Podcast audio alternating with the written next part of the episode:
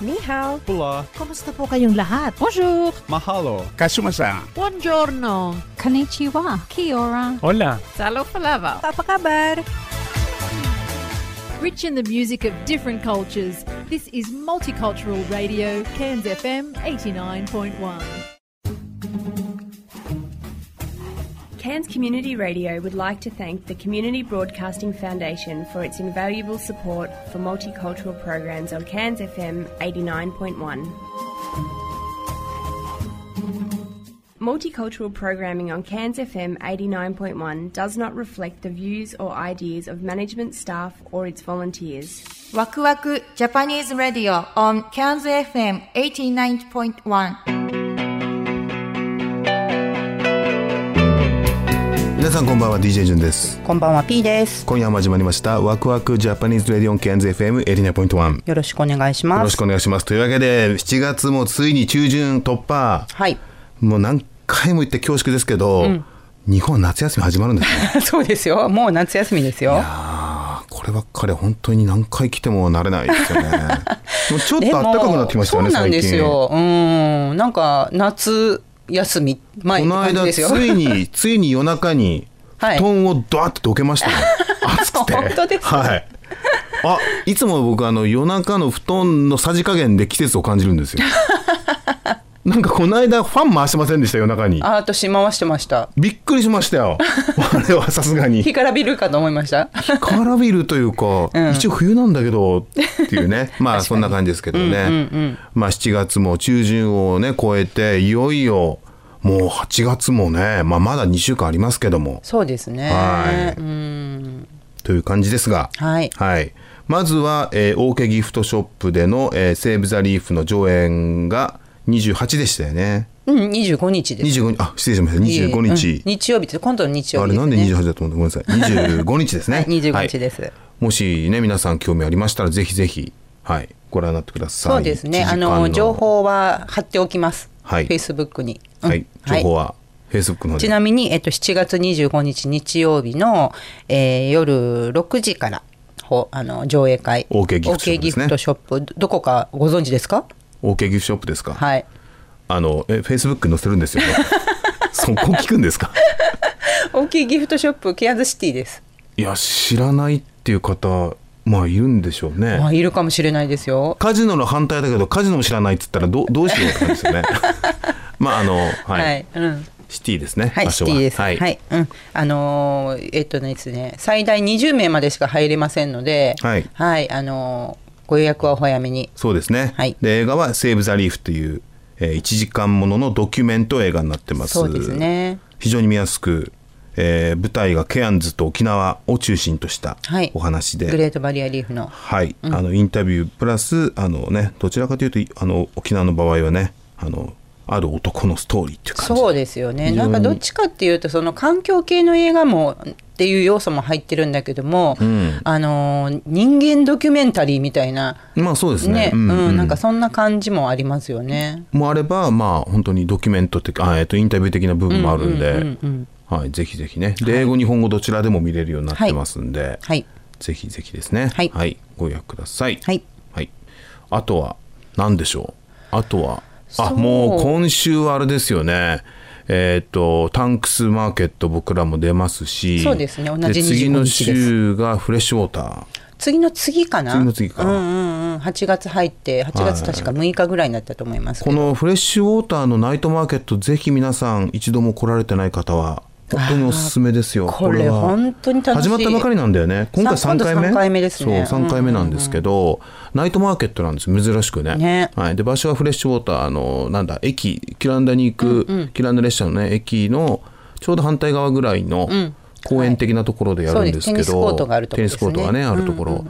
本当にねナイトマーケットで、まあ、今まで、えー、とさ今回3回目で前回からっていうか、ね、前回初めて僕たちがそのイナーネイチャーで出店をして、はい、で実際出店を通してね、あのその方といろいろお話をしたんですけどもとても良かったですね。すごいねやっぱ、はいあの野外のナイトマーケットってケアンズ意外とないんですよ、んうあ昼間はそたうくださんあるんだけどもだ,、うんだからそういう意味でもすごい楽しいんじゃないかなと思いうます、ん、これ日にちいつでしたっけはい、8月6日金曜日でした、金曜日でした。ははいい、はい、そうですね。そして来月はね、本当にね、テーブルランドにもついにはい。僕らも出店しますん で。初ですね、意外と。初ですねうんはいケアンズじゃじゃブリスベンとか行ったのいやーついに。にテーブルランドまで ね、そうそうそうそうねブリスベンとかゴールドコースには行ったのにサンシャインコースもね、はい行ったのに。テーブルランドまだだったっていう。ま はだだったっていうことで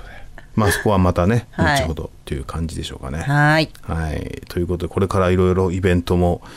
まあ目白押しそうですね。ですケしアンズフェスティバルもね、来月ですからね。そうですねはああすごいねうんうんうんうん。もう本ね当お祭りですよ、ここからはまあ。皆さんお気づきかもしれませんけ どあの声は実は P と僕がやってますからねあ、コマーシャル。はい、はい。 最近 P が使っ P バージョンの方が多く使われててちょっとショック受けてますけどでも 多分あれ今週から変わるんじゃないですかね。あそうそうそうそう,、そうなんですよ、あれは本当にね、あのーカウンシルねケアンズカウンシルがえーサポートスポンサーになってくださって、そうですねこのケアンズフェスティバルねそれで恋入れをやったんですよ、うんはい、うん楽しかったですよ。楽しかったですかはい、はいでまた第2弾もこの間ね、やって、はいで多こ分れもまた今日か明日ぐらいから放送かな。ミシー・ヒギンズ知ってますか皆 さん知ってますかミミミシー・ヒギどうンズ、ね多分ね僕実はねライブ行ってるんですよ、はいあそうなんですかはいミシー・ヒギンズ、えー一時期すごく自分オーストラリアンミュージックにハマった時があって、うんうん。へえ。今はあんまりなシドニーにいる時はねやっぱね結構ライブよくやるんですよああでやっぱり確かねに聞いたバンドがライブで見れるって結構いいじゃないですか、うんうんうんでしかもなんかそういうローカルバンドって結構安いはいはいはい。今はどうか分かんないけど、んうんうんもう10ドルとかで見れちゃうええ本当。にしかもなんかパブみたいなところでそれえいやーほんとほんとだからあ行こうかなってなるじゃんそれは行こうかなってな10る。ドルで、うんうん。でそれで行っててでその頃ハマってたのがスパイダーベイツっていうバンドね、うんまあ、結構狂ったバンドなんだけどあのドラム叩きながら歌うあへーの独特なバンドなんだけどはいはい3ピースでねすごく人気あって昔、あと UMI っていうバンドがいてで僕 UMI 結構好きでであのその UMI のその後あー名前なんだっけな忘れちゃったリードボーカルあティム・ロジャースかティム・ロジャースそうティム・ロジャースっていう人がえー、とリードボーカルなんだけどで彼ソロも出してでソロのライブに行ったんだよね、でサインももらってそうへえで。それであ僕オーストラリアに来た時から来た時に初めて You Are Mine の曲聴いてすごく好きになったんだよ「ベルリン・チェア」って曲っつったら「あっ!」つってなんか書いてくれて「へーなんか Sin- Since 1995」と僕僕95年に来たんだけど「Since 1995」ジュンって書いてくれたねはあ「ジュンへ」っつって、それありありますよ家にいますあれは本当はまだあそうなんはいですね。でそのその頃にミシー・ヒギンズが多分なんかのバンドの前座だったんだよねそれは覚えてないんだけどドノマンとかは。で初めて見て、ああ歌上手で綺麗な声の人だなっていうう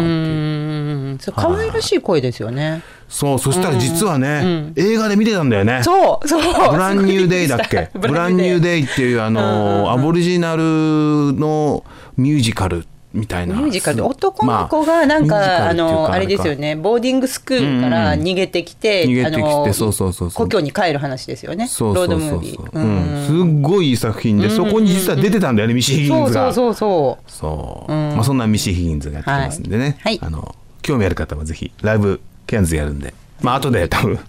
その宣伝は入ってるかもしれませんけどはいぜひぜひということでははいはい、じゃあ今日のラインナップお願いしますはい今日のラインナップですねちょっと順番は分かりませんけれどもえっ、と歴史発見、ん日本歴史発見おおあ歴史発見、はいこれはまた新しいテーマで始まりますけどね、はい何が飛び出すんでしょうかそうですね、はいで「アーデイン・ザ・ライフア」デンザナイフこれもまた新 しい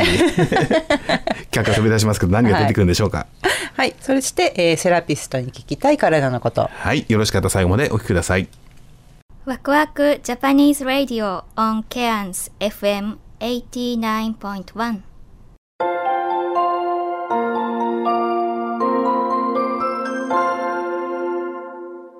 皆さんこんばんは日本歴史発見のお時間になりますどうも原田です。よろしくお願いいたしますこんばんは。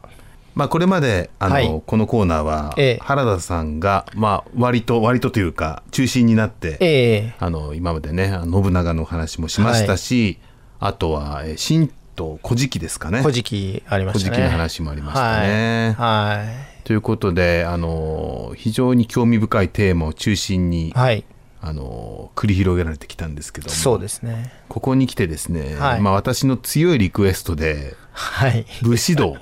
そうですね。非という常ことを、にはい、深あいのテーマになりますね。そうなんですよね。はで、まあちょっとまあね、歴史に詳しい原田さんと、はいこの、まあ僕がまあほぼ独学で学んだ、い。うん。あの武士道というね、はいことを、まあちょっとお話しする、はい。こん今回はコーナーといいますか、そうですねまあどこまで続くかわかりませんけども、ははいい、やってみたいと思いま番す。外編ということで。そうですね。はい。というのも、この武士道というのがはい非常に広いんですよ、実は。うんうんうんあの、ものすごく未だに、こう、調べれば調べるほどうん。深まっていくというう、ん。あの、ものでしうて、ん。で、そもそもですね、これなんで僕が武士道にハマったのかというと、はい。もともとは、えっ、と、藤原、えー正彦さんっていう、正彦さん、はい。あ、ご存知ですかええはい。えー藤原正彦さんという、あの国家の品格そうですね。まさに国家の品格なんですけども、はいええまあ、この藤原正彦さんって方は数学者なんですね、うんもとそうですねもとは、はいはい。で、数学のことを勉強された方で、うん。まあ、非常に論理的に、あのー何でもねこう語る、はいかと思いきや、うん結構ねなんか過激というか、うん。 ちょっとこう強い思いを持った、ん非常に面白いバランスを持った方なんですけども、うんこれ国家の品格読まれましたか国家の無学知ね、読みました。昔ね、はいこれ実はね、ええい13年ぐらい前そうですよね2000もうなんだですよね。 7年とか6年とかなんですよね、はい結構前なんですけども、はいうんまあ、僕たまたまあの実はふブリスベンに行った時の,、はいあの古本屋というか食材屋さんの片隅にある小さなその本が置いてあるところで見つけたんですよね、もう今から3ヶ月前ぐらいですかうね、ん。はい。でその時ちょうど僕あの禅にまあハマっていて、はいあの玄勇さんの本とかを読んでいいたところなんですけども、はでたまたまその国家人格っていうのがポンとあってああおーーこれ懐かしいうな、ん確か前に読んだなと思って、うん。で飛行機の中で読もうみたいな感じで,、うんで買ったんですよねはそしたらこれがねなんだろうものすごくタイミングってあるじゃないですい。か、 はい。はい。でまあ簡単に言うとそこの本で言ってることは、うん。まあ、今の現代人は軸がないと。ううんん。でそのまあ現代人ってのは日本のっていうことなんですけども、うんやっぱりそのまあ太平洋戦争以降、はい。ますますその西洋文化、うん西洋哲学っていうんですかね、うんそれ中心になってしまって、うんでもともと日本人が古来から学んでいたうんいろいろな考え方とか、うんうんそういったものが失われてしまったと、うん。でそういう軸がない中で、うん。まあ、今の、まあ、現代社会というのは、うんうんその語らなきゃいけないというか、うん理解しなくちゃいけないっていう、うん。でここでもう一度軸を戻そうって話なんですよ。うん。でむ前に読んだ時は多分なんかちょっとこうね、なんか軸とか言われてもみた いな感じだったんでしょうけども、まあ僕もオーストラリアも25年以上いてですね、えで特にここ、まあ、コロナってのもあると思うんですけども、ええ割とこう本質的というか、うん。あの本来何なんだろうみたいな、うん。まずは軸っていうのをねやっぱりすごく自分自身も興味があってまあ、そのまあ生と死みたいな話の中での、その、意ん思決定っていうことなんですかそうですねもう生と死っていうのはおそらく一番大きなテーマですようね、ん。あの本当にその人間の本質が問われる問いじゃないですか、うんでそれを考えるにあたってもやっぱり軸の考え方っていうのがないと、うんそうですね。やっぱりこう、まあ、軸軸ってなんだって話なんですけどもね、うんやっぱりまあ僕がその軸というものを意識的に考える前は、うん。やっぱりそのまあ学校教育で得たうん情報に従ったうん。判断基準なんですよ。そうですね。でそれって何かっていうと、うん。やっぱりいわゆる西洋哲学的な考え方、うん。じゃあそれって何ってなると、うんおそらく論理と合理性なんですよね。うん。まあ、これはその国家人格で言われたんですけどうも、んうんなるほどまあ、ちょっと難しい表現ですけども要まはあでもロジックですよそうですね。ちゃロんジカルにある正しいものが正しいっていう。そうです、うんそこに意味を見つけたりとか、うんうんそれは論理的に正しいのかとか、うんうん合理性があるのか、そういうことですよね、うんうんでそれがやっぱりねだんだんね違うんじゃないかっていうことが多いわけですよ、うん。違うんじゃないかって言ったら変なんですけども例えば僕がその勉強していた禅、まあ、いい例ですよね、うん禅っていうのは、その論理とか合理性から、うんそれをさらに俯瞰したというか、うんちょっとその理屈が全て整っているというとは違う視点を持ってたりするんですよね。うんうんまあ、うすらぼんやりなんていう表現があるんですけども、うんあのーまあ、例えばキルケゴールちょっと話が難しくなってキルケゴールねあの止めてくださいね、ええキルケゴール大丈夫の言葉で、えー限定は否定であるって言葉なんですよね。うんでこれはあることを限定した瞬間にそれ以外を否定してしまうという、うんありますよね非常に深い言葉なんですけども、でもそういうことって、例えば日常生活で言ったら結構あります限定だらけですよね。うんうんじゃあ何やろうかなこれ選ぼう、うんね他のを否定してると。そうですでそれは合理性にしうんに従ってるわけで、例えば、じゃあ自分が起きて会社に行こうって言った時に、どこかで非常に合理的な選択をしてるわけですよ、うん朝起きてシャワー浴びた方が頭もすっきりするから浴びようとか、うんそこに理由もあって。うん論理があって、うんでこれが非常に合理的だと思うと人間は続けるっていう、うんそういうことをずっとある意味僕は繰り返してきた中で、うんうんあえて今、うん合理性や論理性に超えたうんもともとあった考えってあったよねっていうことににその国家変革を読んで気づいたわけですね。ね。でじゃあ軸ってなんだっていう話で、うんまあ、そこの、まあ、藤原さんが言うには、はいはいその国家変革の中では武士道って出てくるわけでうすよ。んなえるほど武士道って思った正直。うんえ武士道って死ぬことと見つけたりっていうちょっと怖いやつじゃないですか、そみたいうなそうですね。歯がなんかどちらかというとその死生観とかねはいはい。あのーあとはその侍がうんうんかつてね、うんそう思っていた考えであって、まあそう思いますよね。思うわけじゃないですか、うんうんそれがえ現代にうん軸、非常に僕はそこでうん正直新鮮だったんですよね、うん。え武士道が軸なんだって思ったわけですよ、うんうん現代においても現代において指も、導だと。はうい、んであとりあえずちょっとこの武士道っていうの調べてみようって思ったわけですね、はいはい。でそれで何から入ろうと思ったわけです、うんそれやっぱりまあ武士道といえば二戸部稲造なんですよねそうですね。まあ、ひ人それぞれ意見は分かれるでしょうけども、えーはいまず武士道、まあ、まずまずは二戸部稲造の武士道を読んでみたらっていう、うんうんまあ、そういうふうに言われたわけですうよ。ん。まあ、あのある方にね、まあ非常に有名な詳しい方本でにすよねまあまず有名な本ですし、ええあ二戸部稲造、もう五千円札の人しか知りません から、そもそもなんでごなんでこの人が五千円、失本当に失礼なことなんですけどね、確かにも。ともと最初に五千円札が出たときに、ええこの人誰と、うん。ニトベイなぞ聞いたことない、恥ずかしいことに当時ね、うんうんいやこれ武士道を書いた人だ、うんいや当時はね武士道を書いた人というよりはあの橋渡し世界の橋渡しそうでの人ですすねね。国連のなんか絡んでまあしそたね。うですよね、ええそうそうそうそう、はいでキリスト教徒でもあったってそういうですね印象があって、はいはいはいはいだから僕の中では武士道のニトベイなぞっていうのは結構恥ずかしいことです最近なんですよ、まあ、最近というかね割と、うんうんそれであそういえばそうかそうかと、でじゃあちょっと読んでみようかっていうことで、うんうんまあ、武士道ということを読むことになるんですけども、まあ、お時間がやってまいりましたね、相変わらずねまあ、今回は武士道に入る前のお話なわけですけども そうでねすねまさかの ねまあもうまあまあでもね慣れまあ、慣れてきた感じですかねやっぱりり武士道、まあ、ニトベイナゾウでねすごく有名なこと、まあ、世界に広げた人じゃないですかニトベイナゾウが日本はなんどういう人人間なんだっていうのを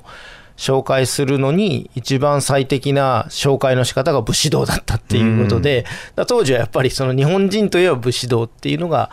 あの広が世界にね向かって広がってったんだろうなとは思ってましたけどね。えーあの武士道読まれました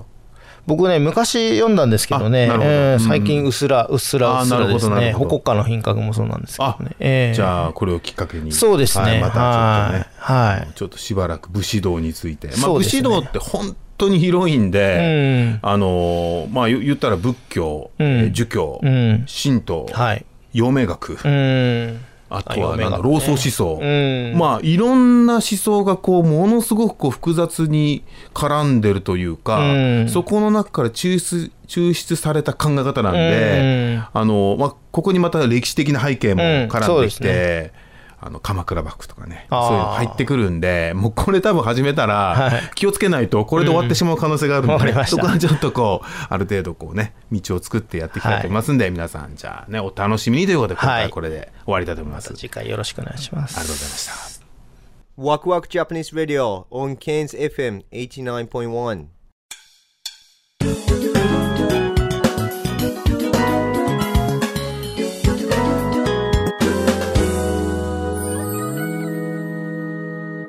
純とマキの A Day Day in the in the Life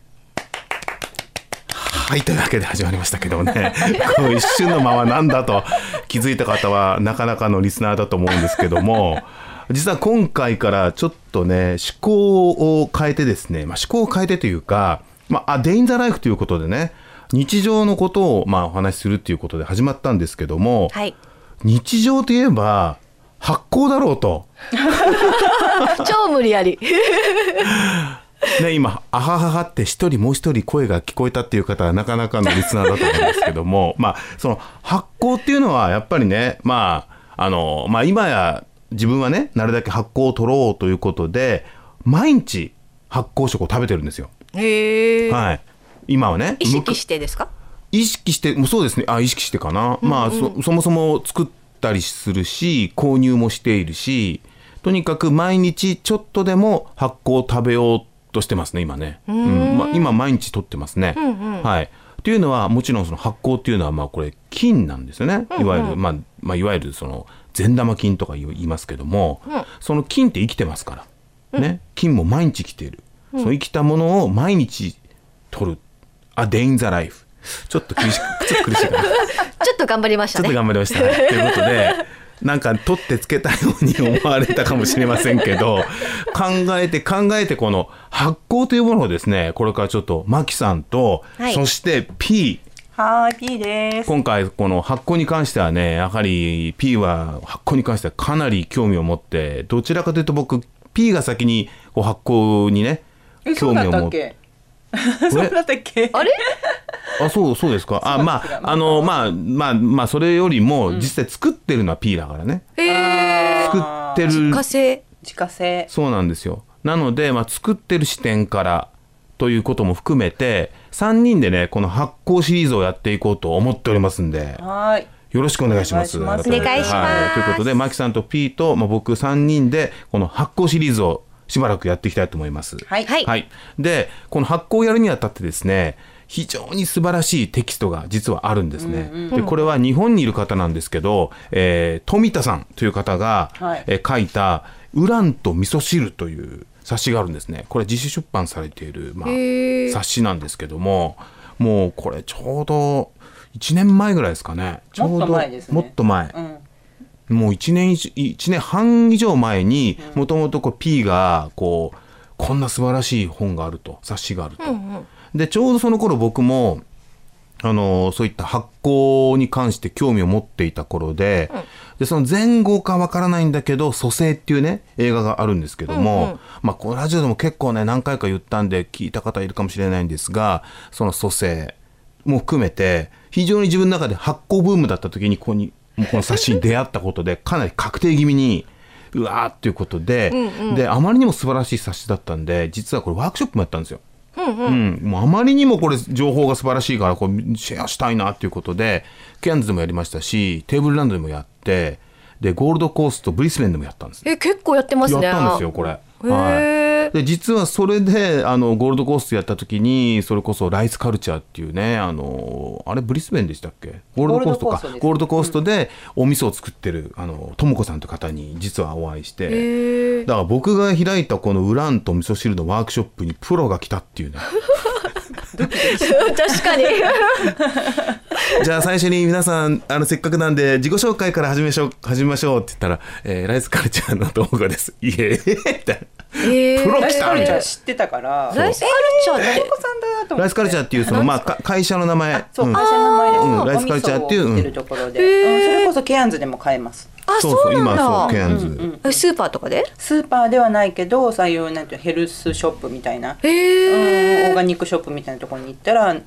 い私が知ってる何軒のかはうん2軒ぐらいかな、一ん1軒一軒ははあそこだよねなんだっけヘルシーハブヘルシーハブ、うんヘルシーハブで見たね、もう1軒なんかどっかで見たけどわちょっと忘れちゃったな、うんうんうんなそるうなほんですどよ、うん、でまあそういうね、まあ、お味噌をししっかり使っ作ってる方が来てくれる、まあそういうのも含めてすごく実はそういうなんていうんだろこうねコネクションっていうのができてで前,、前回行った時も、まあ、そういうつながりかどうかわからないけど今度はサンシャインコーストでお店を作ってる方に出会ったりとか。あ結構いるんですね。そうなんですよいや結構、うん、いるのとやっぱりブリスベンは、まあ、日本人の数も多いから本当に自分で作ってる方とかも多かったし、やっぱケアンズは気候が暑いから、あそうねやっぱなかなか自分でお味噌作ってる人っていないかもしれないけどでもゴールドコーストブリスベンは結構まあ自家製のお味噌作ってる人は普通にいるかもしれない発酵に向かないですかケアンズあんまり。暑すぎるのであのすぐ発酵しちゃうああいいことではないですか。いいことだけどもなんていうのかなあの保存に向かないああそうなんだうんこまめに作り変えないといけないってことですよねそしたらうんあと場所もね湿気も多いからあ、ーうん、やっぱ水分入るとねカビやすくなったりとかもするしなるほどそうだからそのあたりがもうだから向いてる発酵と向いてない発酵とあるかもしれない、なるほどううんんん面白いうん、発酵ってほらあの最初さ発酵していくとさ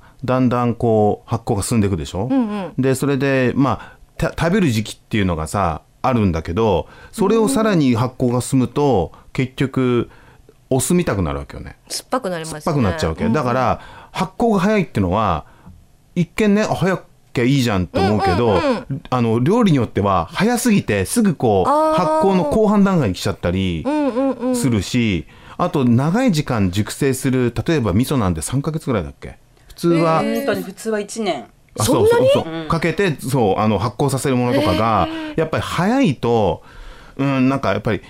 もともと味噌ってやっぱりさ日本で作られたものでしょ、だからまあ厳密に言うとさ日本の気候が合ってるわけよね、その長年のその気候とかいろんな経験とかで菌もそこの国に住んでいる菌がそこのなんつうのかなそのいわゆるまあその味噌の菌麹とかね、いろんな菌とのまあ関係もやっぱあると思うんだよね。うん、だからそういうのも全部含めてできるものだから、あの例えばそのブリスベンと例えばケアンズって比較した時に、やっぱりケアンズの気候ってめちゃくちゃ日本と違うから、もうこっちでどっちかっていうとトロピカルでしょ、だから例えばそうそうなるとトロピカルにはトロピカルの多分発酵食ってきっとあるんだよね。おそらく、誰かが言ってたんだけど例えばバナナとかああいうのもこうはあ菌があるのねやっぱり、うんだからそういうところから起こしてる方が向いているのかもしれないしでもこればっかりやってみなきゃ分かんないんだけど、まあそういうことでこの発酵っていうのはすごく実はもうキリがないぐらい調べても調べても常にトライアルエラーだったり、まあ、トライアルエラーって結構危険なんだけどき扱ってるの菌だから、正しい知識をベースに、あのまあいろいろやりながらっていうところで、まあ、あの常にこういうこと始めると、もう情報をすごくアンテナ高くするってのがあるんで、まあ、こういったことをねちょっとやろうかなということで、はいだから本当に今マキさんみたいな質問はすごくウェルカムなんで思ったことはどんどん聞いてください。ね、という感じでね。はいであのこの、まあ「ウランと味噌汁」っていう冊子があるんで,、はいでこれあのねよく考えたらこれこんな素晴らしい情報があるんででと富さんの方も「いやこれも情報はもうどんどんシェアしてください」って言っていただいてるから、でこれをですねあのまあ読み合わせというか、ラジオっぽいでしょ読み合わ せ朗読の時間みたいもなともとこのウランと味噌汁は富田さんがあの日本で朗読会っていうのをされてたんですよ、えー、その本自体そうのこれを朗か読みんなで読むみたいな、うんでうんみんなで読んでそその後みんなで発酵食を食べるみたいへなーことをされてたので、あー私たちもそれをやりたいなと思ってやってたんですよね。ああケアンズといろんな場所でそうそうそうそううんんだからあの皆さんと朗読し合ってたんですよ。へそうえこの本を読んで、うんそれから発酵食を食べるみたいな。うんうんうん面白い そうそうそうそうだからね朗読をまあ皆さんとこうやってこうオンエアで、うんうんうんうんできたら楽しいなーって、うんうん、なるほどはい。ね。で、まあ、このウランド味噌汁っていうのは、その発酵の本当にこう基本というか、どういうものなのかみたいな話が歴史的というか、そういうのも書いてあるから、あの、まあ、一旦知るってことはすごく、あの、知ることで随分変わってきたりもするんで、まあ、次回からこれ実際に読み合わせをしながらですね、はいまあ、あとはそのマキさんの方の疑問とか、はいそういったものに関して答えられる範囲でお答えしていこうかなと。はい答えられなかったら、まあ、富田さんにメールをして聞くと。そういうです いいねはいいいねそれはい形ではいやっていきたいと思いますんでね。あのぜひ発酵に興味ある方、まあ、発酵に興味なくても、免疫強化とかねそういうことに興味がある方は一度このお話を聞いていただいたらヒントが多いんじゃないかと思いますんで次回でお楽しみということで、はい今回はこれまでですありがとうございましたありがとうごあざいりまがしとうたご。ざいました。 Waku Waku Japanese Radio on Cairns FM 89.1.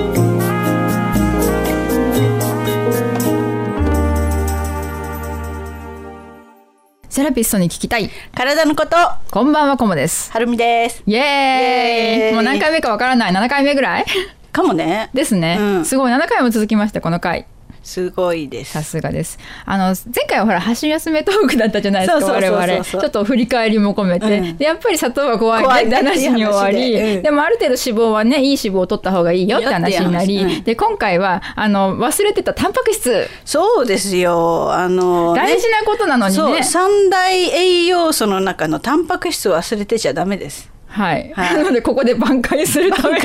お願いします私もちょこっと調べてみましたが、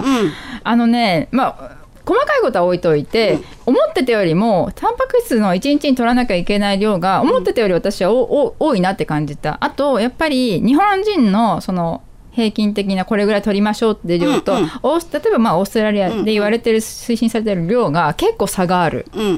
から、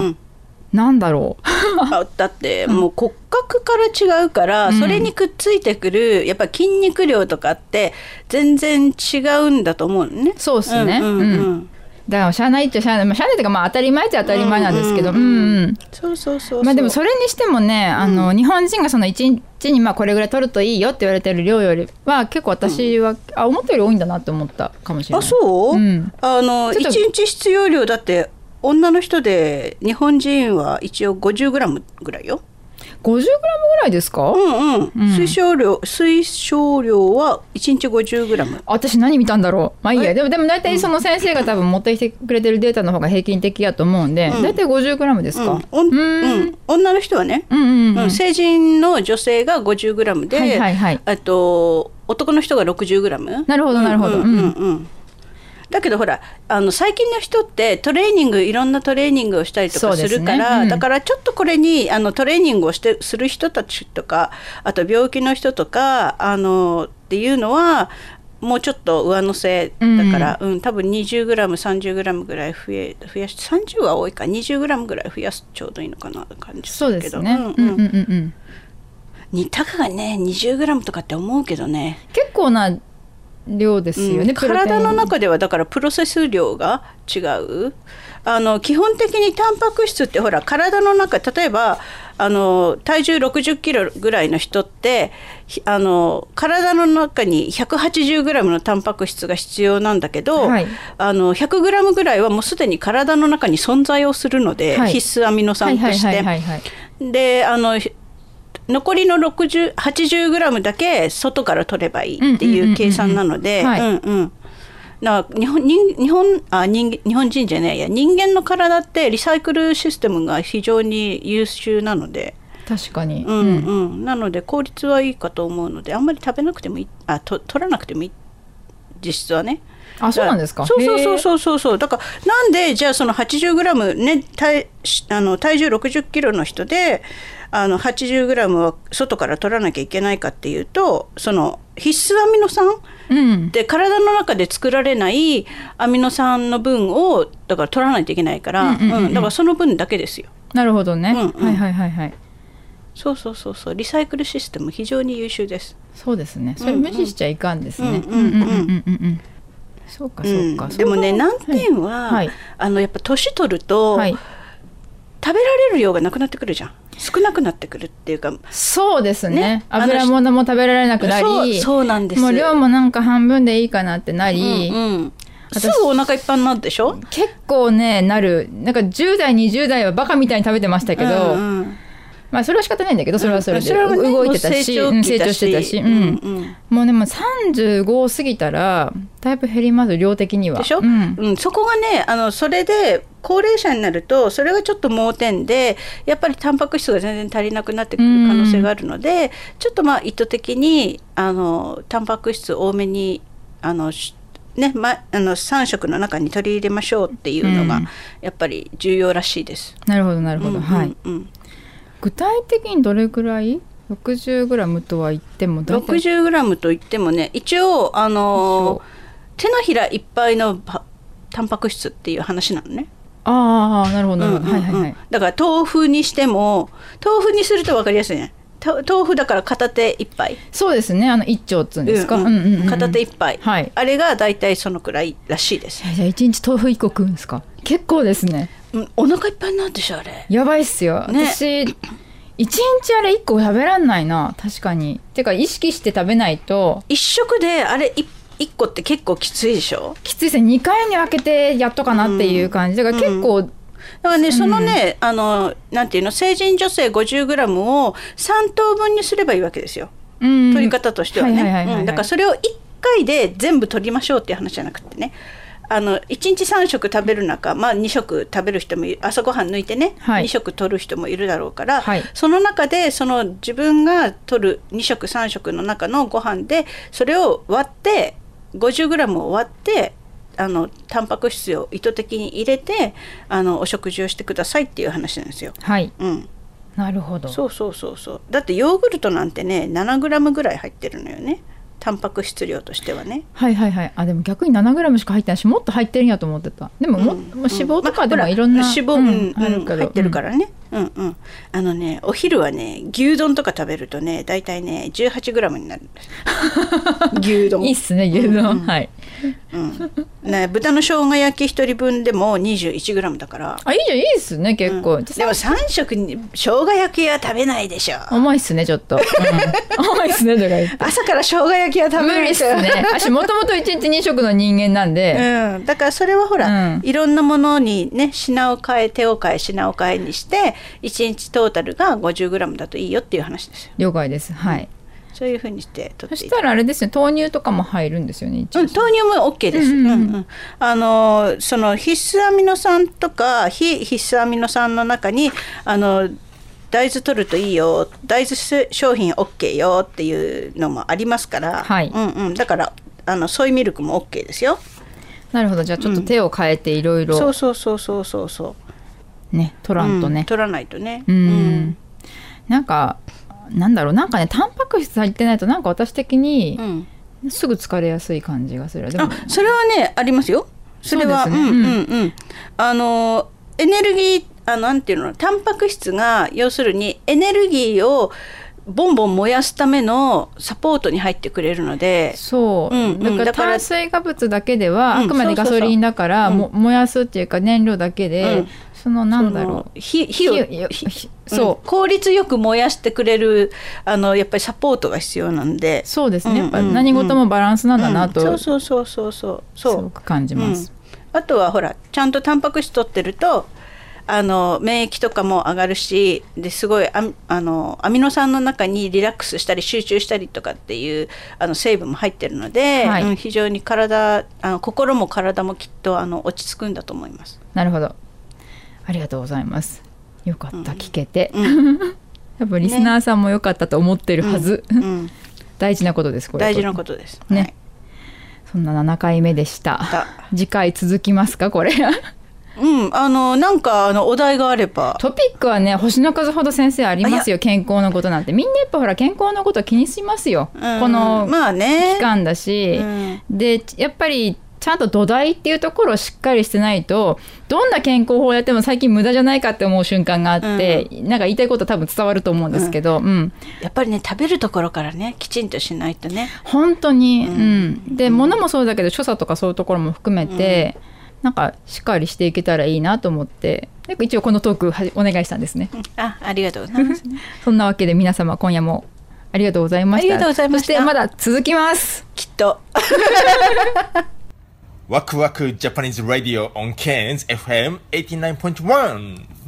今週も最後までお聞きいただきありがとうございました。ありがとうございました。えー私たち、えーワクワクジャパニーズレディオなんですけども毎週月曜日夜7時から、えー1時間やってるんですけども、えーこれはですね CANZFM89.1 がえーマルティカルチャルプログラムという番組を、えー、大体平日の6時から持ってまして約そうですね12ぐらいのエスニックの番組を持っている一つの番組が私たちのワクワクになってます。ちなみにワクワクの前が、えー6時からえー1時間「Excuse My French」というフランス語の、えー番組ですね、フレンチコミュニティの番組そして僕たちのこの番組の後が、えーこれは2時間にわたって、えークックアイランドのプログラムが入ってます、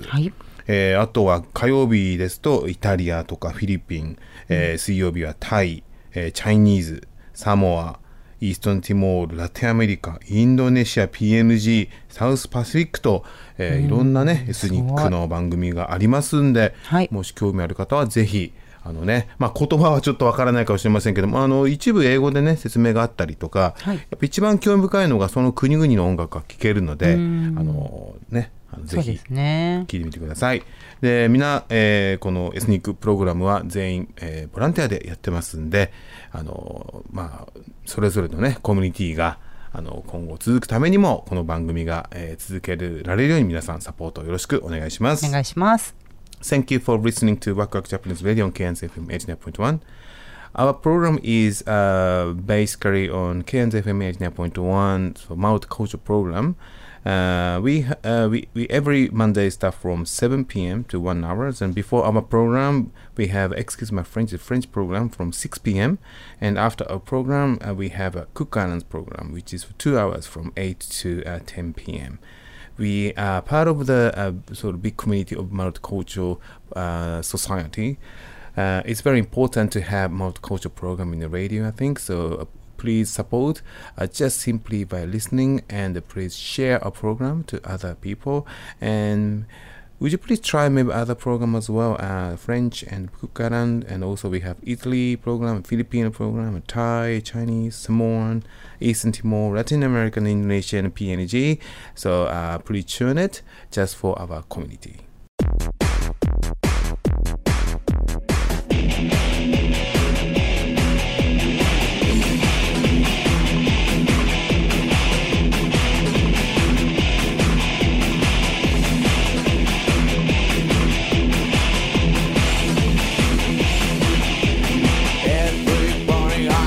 「Every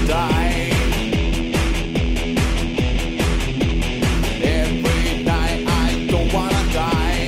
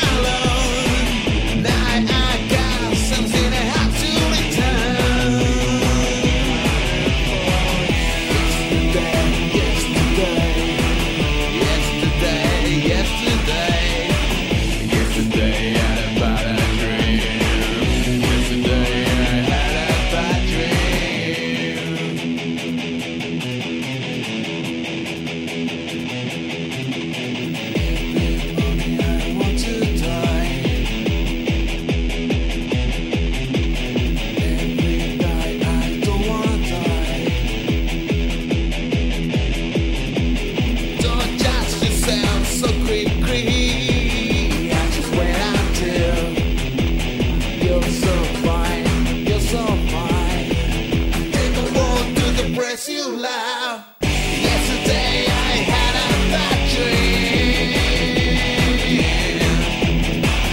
Yesterday I had a bad dream. Every day I want to die. Every day I want to die.